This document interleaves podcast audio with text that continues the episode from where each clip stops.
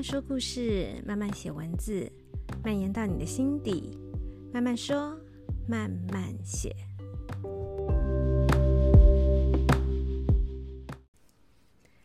嗨嗨，大家这周过得好吗？这一集我要来现学现卖，我要来跟大家聊聊纽西兰毛利人的新年 Matariki。为什么说我是现学现卖？因为我最近开始的新工作，那主要我们的公司、我们的店就是在推广纽西兰的红白酒、纽西兰的食材，还有其实也是希望做一个台台湾跟纽西兰的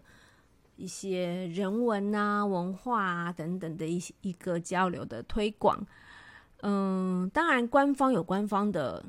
纽西兰有在台湾也有那个官方的办事处嘛。那我们就可能期许自己就是一个私私下的非官方的，可能比较有商业活动的一个平台。那像旅游这个也可能会是我们接下来会会规划的，尤其纽西兰已经很早，就是不久前才宣布嘛，已经是开放了，就连我这个三季。打高端的高端仔去纽西兰也完全没问题哟，所以再加上台湾现在呃隔离的政策也慢慢慢慢松绑了嘛，因此纽西兰旅游是不是觉得嗯很可以来规划一下？那也因为这样子，我就因为工作关系，也就开始一点一点的了解纽西兰的人文，然后。喝红白酒当然不用讲了，那文化当然要了解一下。那也非常幸运的，才刚加入这个工作，刚加入这个团队，在上周就第一次参与了纽西兰毛利人的新年马塔利奇。那呃，这个这个 Matariki 其实现在并不是只是原住民他们在庆祝，其实，在纽西兰他们官方也他们政府在今年也宣布了六月二十四是国定假日，因为呃，纽西兰毛利他们也非常在争取他们的文化被看见，然后呃传承，然后被重视，所以今年呢又被正式宣布定为国定假日。就觉得意义更为重大。那因再加上啊，其实现在在纽西呃，在台湾，对不起，在台湾的这个纽西兰的呃商业方面的那这个领导，这个 leader 呢，他呃，他本身就是一位毛利人的一位女处长，所以他更是对于毛利。希望把毛利的文化也让台湾知道，他更是呃非常的努力。因此这一次呢，上个礼拜五，除了纽西兰的那个商工，哎，我如果名字念错，可能我不太记得很确切的组织的名字，应该叫做商工办事处吧。也也邀请了台湾的原住民委员会啊，一起就是举办了一个官方的一个庆祝 Matariki 的 party。然后结束之后呢，商业部分的那位女处长，就我刚刚提到了，她自己，她她自己，她的家人，她先生也是毛利人，所以他们就是一个毛利的家族嘛。他们也就邀请，就在我们我们的店里就办了一个非官方的，就是一个比较商业活动啊，然后就是邀请一些商业伙伴来做一个有点像 after party 这样。也因为这样子，就参与了这一次的。那个第一次一起庆祝的纽西兰毛利人的新年，那刚刚大家有没有听到？我有提到，嗯、呃，官方官方纽西兰官方的这个代表处呢，他们这次庆祝 Matariki 还邀请了台湾的原住民委员会、原住民原委会。对，为什么呢？其实纽西兰毛利人跟台湾的很多原住民都是同样属于南岛的这个支系的。而且啊，他们发现问了很多人，他们有很多字是共通的。例如 Matariki 这个字，你可以把它拆成 Mata 跟 Ariki。那 Mata 这个字有很多族，他们都说 Mata 这个字代表就是眼睛。那 Matariki 在毛利人里面，他们的说法也就是神的眼睛。因为他们玛塔他们也是指眼睛，所以他们其实是有很多，嗯、他们等于是源于同样的一个文化吧。然后，然后，所以他们就是就像这一次官方的庆祝 party，他们都是一起庆祝。然后，嗯、呃，纽西兰这边呢也有邀请在台湾的呃毛利人的一些年轻人跳毛利人的那个战舞，好叫哈卡。然后呢，台湾的原住民也有，也一样，也献上了他们的舞蹈，然后一起庆祝。后来，呃，就移到我们的那个店里，就是比较开心，就是一个吃吃喝喝聊聊天，然后，呃，哦，我们还吃了，呃，毛利人在庆祝新年的时候会吃的一个传统食物。呃，我的发音可能不太标准，因为我真的不太记得那个发音，但是那个发音大概类似。hungy 这这样子音，然后这个东西其实我们真的也会在原住民料理餐厅啊，或者你去一些去花东玩的时候，如果去参观一些原住民的一些观光区，然后我们会吃到那种风味餐，它其实就是猪肉，然后一些根茎类的地瓜啦，或者是马铃薯啊，还有菜啊，然后呢就是用蒸煮的方式，其实调味非常的少，然后呢它。呃，原始的做法应该就是要用叶子包起来，然后放在就是地上会挖个洞。那据说是因为在纽西兰有很多地方，他们其实也是地热非常的旺盛的，所以其实你在地上挖个洞，然后你就可以蒸煮，就很像很像控油那种那种，或是那个温泉，台湾阳明山啊哪里的温泉那种地方，你在地上挖个洞，然后你就可以焖煮东西。那那个东西就是他们过年的时候会吃的那种。嗯，就是很传统的食物。那当然，因为我们没有办法完完全的，就是呈现它的那个做法。那我们吃的感觉就比较像是炖菜的感觉，这样就是已经炖煮好了，放在烤盘里面，这样大家分分着吃。然后我就觉得，哎，就是我们以前去，就有时候有去一些台湾的原住民的一些风味餐，他们调味其实很少。可是就很好吃，就是食物原味就很好吃。好，那我们就来跟大家聊一下这个马塔里基到底是什么。那其实它的为什么是在六月这个时候？其实它每一年是会变化的，它就很像华人在过农历新年一样。嗯，它像嗯像我们的农历新年，其实它也跟。西元的那个历法是会错，每一年都不一样嘛。有的时候我们的那个春节会会在可能一月，有时候在二月会一直变化嘛，会变动嘛。那马塔里基也是，那他他们依照的是看星星，那马塔里基就是这个星星的名字，这个星团的名字。那这个星团看的其实就是，嗯、有的人会叫做七姐妹星团，但是在毛利人的眼里，其实不是只有七颗亮很亮的星，应该有九颗。然后这个星团，如果是嗯英文的话，好像叫做 Pleiades，然后中文叫做昴宿星团。然后大家可以去查一下哦。然后呢，这个星团其实就是他的意思，就是说，其实他们是看星星嘛。那每个月呢，在日出前跟着日太阳一起升起来的那那个星座都不一样，这个叫做呃斜日升星，就是可能是在日出前一点点，因为如果跟太阳一起升起来的时候，可能就看不清楚那个星星嘛。那差不多是在日出那个时候一起跟太阳升起来那个星座是什么，就代表不同的月份。而当这个月是马塔里基的那个月，就是他们的第一个月，也就是他们的新年，所以他们就在这个时候就会庆祝他们的新年。那也因为这样子，它就不是对照西洋的阳历嘛，因此每一年都会变化。那大概就是会在六七月之间这样变动。就很像我们的农历年会在一二月左右这样变动，是是类似的意思哦。所以我就想说，哇，现在这个新的工作，年初庆祝个农历新年，中国人的农历新年，到了年终又要庆祝纽西兰的毛利新年，这个这个庆祝不完，这个每过完一个新年就要肥两三公斤，这一年下来不得了，太可怕了。好，我们这里先休息一下，然后等一下，呃，来跟大家分享马塔里奇的故事。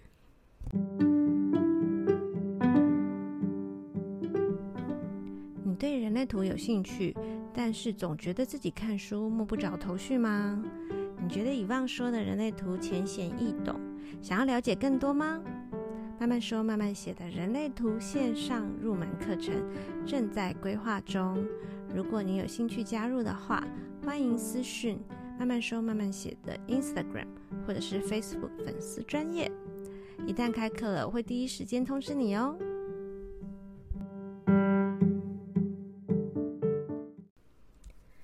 刚才先跟大家介绍了，嗯，怎么去判断毛利新年马塔里奇的时间？那一般就是在六七月间。那主要他们就是去看。这个昴宿星团一般称为七姐妹星团，嗯、呃，它是跟着太阳一起上升的这个月，那这个月就是第一个月，这一年的第一个月，就是他们的新年。好，那马塔里奇其实对于毛利人来说呢，并不是七颗星星，也是有九颗星星。那这九颗星星里面，呃，最重要那颗星星就叫马塔里奇，那它就是妈妈。然后这个妈妈其实是跟另外一个星团另另外一个另外一颗星星结为夫妻，然后就生下了八个小孩。所以这九颗星星这里面没有包含爸爸，爸爸是外面的。其实也很很符合很多原住民他们是母系社会的这种概念。最主要的是妈妈，然后这个家族就是以妈妈为主。那爸爸是另外的另外的嘛，别人别的星团的，跟这边没有关系。好，那那那个身为母亲的马塔里奇，她生生了八个孩子。那他们这八个孩子，也就是这八颗星星，他们的取名也非常的有意思。他们的取名都是对称的，就是一个男一个女。比如一个跟水有关，就一个男一个男的代表淡水，一个另外一个是女的，就代哎，对不起，淡水跟海水。就是一男一女，我也对对不起，我不太，因为他们那个毛利语我不太会念，所以我也没有办法很明显的分分辨男女哦。就是，总之就是可能女生代表淡水，然后男生代表海水，那另外一个可能就是一个代表天空的雨，一个代表天空的风，然后也是一男一女，那一个代表天，一个代表地，一男一女，然后所以他们他们就是这个性别的平衡，还有。跟环境有关系。那在那个星星星团上面呢的分布也会发现，比如说淡水跟海水，那这两颗星星淡水可能就会比较高一点点，因为淡水会山河里面的水会流往下流，流到海里面嘛，就有位置上的一个一个区分。然后天跟地也是天在上面，地在下面，在星星星团上的位置分布也会有这样的不一样，所以。整个来说，会觉得，嗯，他们对于人文环境，然后文化整个的连接是很深的。那这一段，当然我们在庆祝马塔利，不论是在正式的官方正正式的庆祝的 party，或者是后来在我们店里面开的那个非官方的 after party，其实。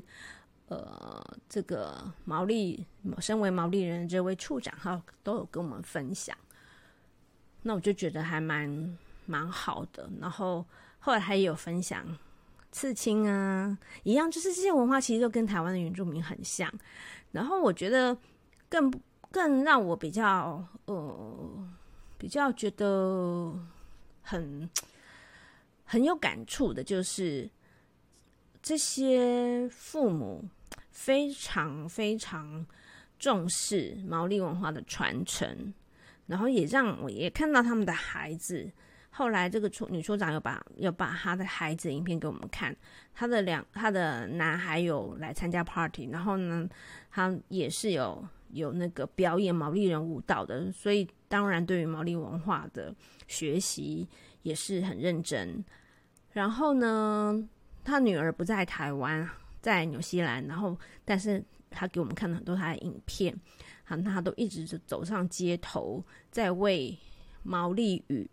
毛利文化的努力，在街街头上很努力的在做一些宣传，然后他们。会很努力的让自己的家庭教育里毛利语是第一，然后再来就是英语。他们很认真的觉得这一点很重要。那我其实也觉得台湾现在有慢慢慢慢越来越多，例如说不要讲原住民啦，可能就像可能有的人他的自己原来的母语是。闽南语啊，或是客家话啊，现在有越来越多的家庭会比较重视，嗯，孩子不能忘记自己母语，已经有比较多了啦。那我我觉得这样的觉醒，好像也某一代某一方面代表，嗯，当你的文化、你的你的文化的素养越来越高的时候，你会知道哦，你不是只是。一味的遵守哦，比如说只能说国语，只能说英语，你会知道，嗯，有什么东西是你必须要努力传递下去的，嗯，你会觉得很骄傲。例如说，呃，毛利人他会觉得他们的人数很少，那如果你没有努力的传承，在你这里就没了，那你当然要。很自豪你会说毛利语，然后你要努力把它传承下来。我觉得如果有这样的想法，就是呃，是很有很有自信的，很，所以我才会说这个以文明素养来说是比较高的，也所以我才说台湾现在也越来越多人能够意识到这个，而不是只是觉得哦，我都要讲国语。哦，我都或者是甚至很多母语都说的不好，然后可是呢，英文 说的很溜，然后就觉得这样子很好像很了不起，也没有说谁好谁不好，但是我觉得应该就是可以更多的想法，更多面的去想。呃，是不是所有的价值观都跟主流的靠拢才是对的？嗯、呃，如果可以更有自信的选择自己想要的，当然你觉得英文很好，对你来说很重要，不论是在各个方面，或许是你认为，嗯，还是很重要，求职啊，嗯，教育，然后以后什么国际化，那当然也是你的选择。可是觉得母语很重要，必须传承的，我觉得也也很棒。所以，如果一个文一个一个社会，它的文化是越来越高的，应该像这样子多元的、更多不同的想法，然后各种文化可以很并行的，啊，这样子发展，我觉得这一点是很重要的。好，那今天就跟大家稍微分享，因为我也觉得还蛮。蛮特别的，刚好其实我根本没有去过纽西兰哦。当目前我，但是我当然很期待，接下来一定会去的啦。不论是要去拜访不同的酒庄，或者是单纯就是纽西兰，就是在电影啊，或者是各种图片上看到都超美的，这是一定要去的。那同时也我觉得也蛮幸运的，因为这样的工作可以。呃，接触本来可能不会特别去了解的文化，然后尤其像现在疫情的关系，大家都不能出国，比较容易把自己的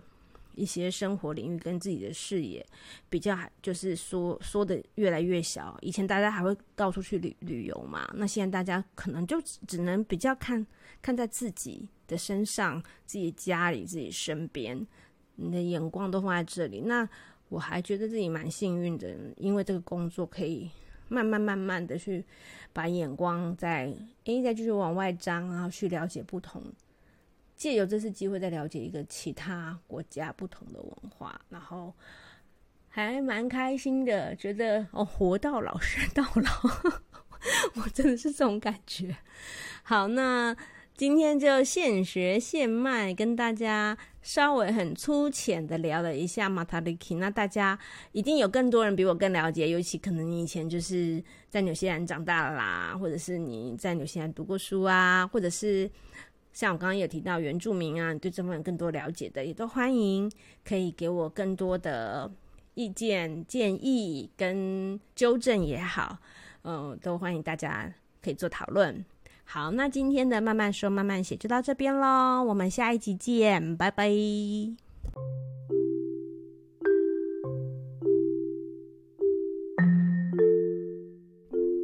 今天的节目内容还喜欢吗？如果有想听的主题，或是有任何意见想要提供给我，欢迎到慢慢说慢慢写的 Instagram 或是 Facebook 的粉丝专业留言让我知道。同时，我已经开启了赞助页面。小小的零钱就可以使我的节目做得更好，更有动力哦。我们下一次见。